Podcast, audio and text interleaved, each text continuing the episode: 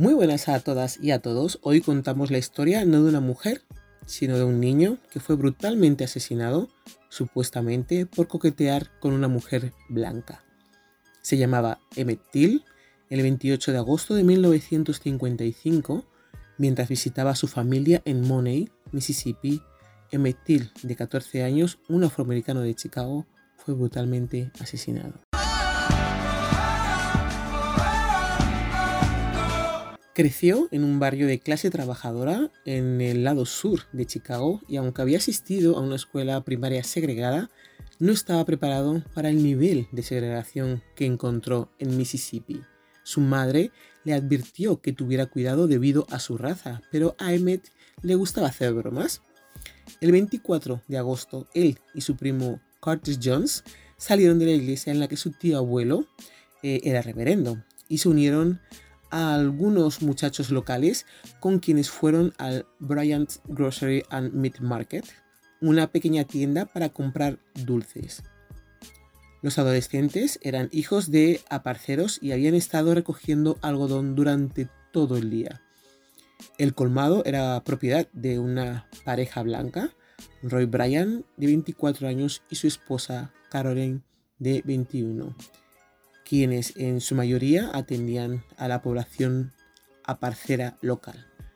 Un aparcero es una persona que trabaja la tierra como un agricultor, pero la diferencia es que la tierra no es suya, sino de otra persona, que te deja vivir en ella eh, y que tengas una pequeña casa siempre y cuando trabajes la tierra y me imagino le dé beneficios. En este caso trabajaban el algodón. Como íbamos diciendo, el 24 de agosto, mientras estaba con sus primos y algunos amigos frente al Brian's Grocery en Money, Emmett se jactó de que su novia en casa era blanca. Los compañeros afroamericanos de Emmett, incrédulos, desafiaron a Emmett a pedirle una cita a la mujer blanca sentada detrás del mostrador de la tienda. Entró, compró unos dulces y al salir se escuchó decir chao baby. Unos dicen que lo dijo la mujer, otros que lo dijo Emmett. No hubo testigos en la tienda de nada de lo que pasó, ni de lo que ahí se dijo, pero Caroline Bryant, la mujer detrás del mostrador, afirmó más tarde que él la agarró, hizo avances lascivos y le sirvió como un lobo mientras salía. Caroline amenazó a Till y a los demás con una pistola y los adolescentes se fueron. Según se cree, tras el incidente, Emmett había expresado su deseo de regresar a Chicago, pero no se lo mencionó a su tío ya que tenía miedo de que se enfadara. No sabemos por qué Caroline eh, amenazó a todos eh, cuando salió de la tienda. No sabemos si porque estaban delante y no quería que estuvieran ahí, si porque hacían ruido o espantaban a los clientes. Ese punto no ha quedado muy claro. Lo que sí quedó claro es que hubo ese pequeño altercado. Eh, Roy Bryan se encontraba de viaje en aquel momento. Roy es el marido de Caroline. Pero a su regreso el 27 de agosto, su mujer ya se había encargado de hacer que la anécdota se extendiese por todo el pueblo. Cuando se enteró de los hechos, interrogó duramente a varios hombres afroamericanos en la tienda e incluso llegó a secuestrar a un hombre que creyó culpable antes de conocer la identidad de Emmett Till. Esa misma noche, de madrugada, Roy Bryan, de 24 años de edad, se dirigió enfurecido a la casa del tío abuelo de Till Mouse Wright, acompañado de su medio hermano John William Millan, de 36 años de edad, y otro hombre, dicen que de identidad desconocida, en busca de un niño de 14 años llamado Emmett Till. La pareja exigió ver al niño, a pesar de las súplicas de Wright, obligaron a Emmett a subir a su coche. Voy a parar un poco aquí y a explicar esto. No, no creo que, estos dos fueran a casa de un niño eh, desarmado, de un niño negro. Seguramente llevaban eh, armas cuando fueron a la casa y no obligaron eh, a la familia, sino que los amenazaron para que les soltara, les diera a, a Emmett. El tío de Emmet seguramente, y aunque no lo expliquen en ningún lado, se vio obligado a dejarle ir con ellos. Y ahora voy a continuar. contando la historia. Después de dar vueltas por la noche y tal vez de pegarle una paliza a Till en una casa de herramientas detrás de la residencia de Milan, eh, el medio hermano del hombre cuya mujer fue ofendida, eh, lo llevaron hasta el río Tallahatchie.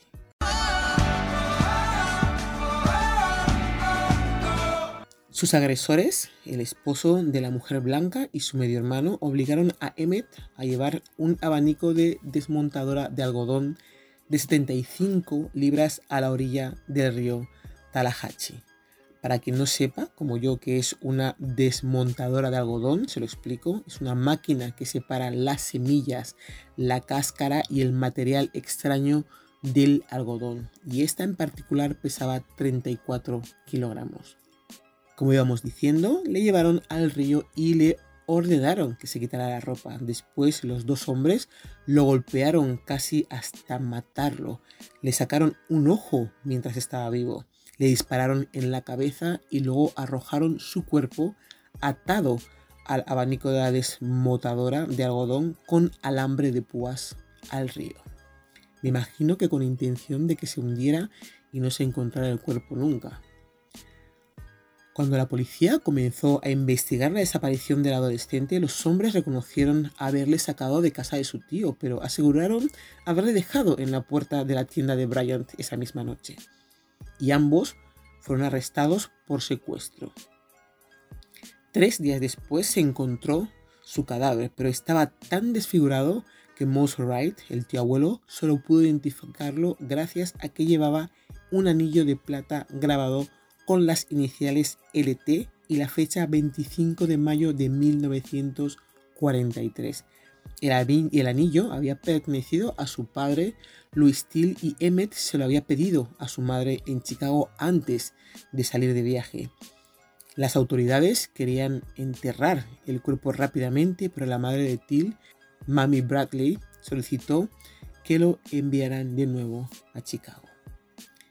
Después de ver los restos mutilados, decidió hacer un funeral a ataúd abierto para que todo el mundo pudiera ver lo que los asesinos racistas le habían hecho a su único hijo. Jet, una revista semanal afroamericana, publicó una foto del cadáver de Emmett y pronto los principales medios de comunicación se hicieron eco de la historia. Menos de dos semanas después de que se enterrara el cuerpo de Emmett, Milan y Brian fueron a juicio en un tribunal eh, separado en Sumner, Mississippi. Hubo pocos testigos, además de Moss Wright, el tío de Emmett, que identificaron positivamente a los acusados como los asesinos de Emmett. Los hombres que mataron a Till, Roy Bryan y J.W. Milan fueron juzgados por el crimen. Fueron declarados no culpables por un jurado compuesto exclusivamente por 12 personas blancas. Años después, conscientes los dos de que las leyes impedían juzgar dos veces a una persona por un mismo delito, confesaron haber apaleado y matado al joven como castigo por su osadía. El juicio por asesinato de Emmett Till sacó a la luz la brutalidad de la segregación de Jim Crow. Ya explicamos quién era este hombre en el podcast de Don J. Luna. Os refresco un poco la memoria. Fue el que creó el lema de juntos pero separados una vez que se prohibió la esclavitud en Estados Unidos. En 2017, Tim Tyson, autor del libro The Blood of Emmett, reveló que Caroline Bryant se retractó de su testimonio y admitió que Till nunca la había tocado, amenazado ni acosado. Nada de lo que hizo ese niño podría justificar lo que le sucedió, dijo.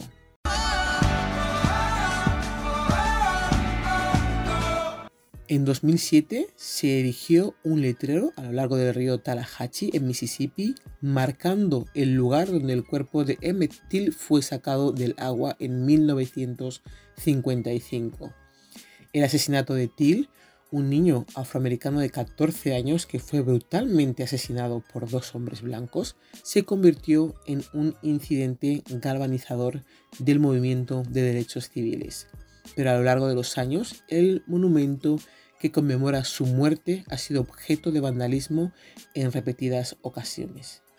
El primero fue robado en 2008 y nunca se realizaron arrestos en relación con el incidente. El marcador de reemplazo fue destrozado con balas, más de 100. Solo 35 días después de que se volviera a poner en 2018, se volvió a, disparar contra el tercer letrero. Según la CNN, la Comisión Conmemorativa de Emmett Till planea reemplazar el monumento dañado con un letrero a prueba de balas. Esta será la cuarta señal que la comisión coloca en el sitio. El tercer memorial que se cambió llegó a los titulares recientemente cuando desde el Centro de Reportajes de Investigación de Mississippi, en conjunto con ProPublica, eh, reveló que tres estudiantes de una universidad de Mississippi habían sido suspendidos de la casa de su fraternidad después de posar frente al letrero con armas en una foto que se publicó en una cuenta privada de Instagram de uno de los estudiantes. Según los informes, el Departamento de Justicia estuvo investigando el incidente. Ese letrero fue retirado y reemplazado por uno provisional. Hablamos del 2018 pero se ha puesto uno nuevo. El monumento de reemplazo pesará 272 eh, kilogramos y está hecho de acero reforzado. A diferencia de los primeros tres letreros, esta llama la atención sobre el vandalismo en sí, señaló la comisión. Eh, creo, decía un señor de la comisión, que es importante mantener un letrero en este sitio histórico que no queremos ocultar el legado del racismo reemplazando constantemente los letreros rotos. La comisión espera que este letrero perdure y que continúe generando conversaciones sobre Till, la historia y la justicia racial. Como parte de sus esfuerzos para mantener la historia de Till siempre presente en la conciencia pública, la Comisión Conmemorativa de Emmett Till está planeando una serie de iniciativas. Eh, el grupo, por ejemplo, está trabajando con un terrateniente local para convertir Gravel Landing, el lugar junto al río donde se recuperó el cuerpo de Till, en un sitio de conciencia, con una puerta de seguridad y cámaras. También se está trabajando en un sitio web y una aplicación móvil que permitirá a los usuarios explorar sitios importantes en la historia de Till. El equipo también está presionando para un parque nacional Mami y Emmett Till, pero una prioridad ah, apremiante es volver a construir un monumento Till reforzado a lo largo del río Tallahatchie. No nos detendremos, habrá otro registro, esta área en particular seguirá adelante a largo plazo, debido a que este legado y esta historia es mucho más grande que cualquiera de nosotros. Comentar que a raíz del libro publicado en 2017 de Blood of Emmett Till, en el que se le hace una entrevista a Carol Bryant, eh, la mujer a la que le hablaron inapropiadamente reabrieron el caso se llevó a juicio a raíz de los testimonios contados ahí, pero quedó en nada como cuando sucedió en 1955. Caroline Bryant, ahora conocida como Caroline Donham, negó al FBI que alguna vez se hubiera retractado de su versión original de los hechos y los agentes no pudieron encontrar ningún testigo en las transcripciones de la entrevista de Tyson o grabaciones de audio que contuvieran tales comentarios. Y una vez escuchado eh, la historia de Emmett en el próximo podcast vamos a contar la historia de cada uno de los personajes que formaron parte de ese momento en el que Till murió, más o menos, no todos, porque hay muchos que ya los he leído y son muchísimos. Vamos a contar de los más importantes para que sepamos qué pasó después de que fueron declarados eh, no culpables de la muerte de Mectil. Vamos a conocer qué pasó con sus vidas, qué les pasó, tanto a Roy como a Caroline, como a Juanita, como a JW Milan. y a, los padres de, también de, de Emmett Till. Vamos a conocer qué pasó con ellos. No os lo perdáis. Con todo esto dicho y sabiendo que hay billones de historias como la de Emmett Till, voy a preparar un programa sobre el racismo basado en un libro que me he leído que se titula Porque no hablo con blancos sobre el racismo. Estar atentos, será próximamente. Muchas gracias. Y esto ha sido todo. Únete a mi canal de Telegram arroba podcast para recibir todas las novedades. Puedes pasar a visitar nuestra página web www.thisisme.es o mandarnos un WhatsApp al teléfono 641249962. Que no se os olvide el canal de YouTube y nuestro correo electrónico thisismireyes.gmail.com Dar las gracias como siempre a RDK Realización Audiovisual. Muchas gracias a todas y a todos. Besos y nos escuchamos en la próxima.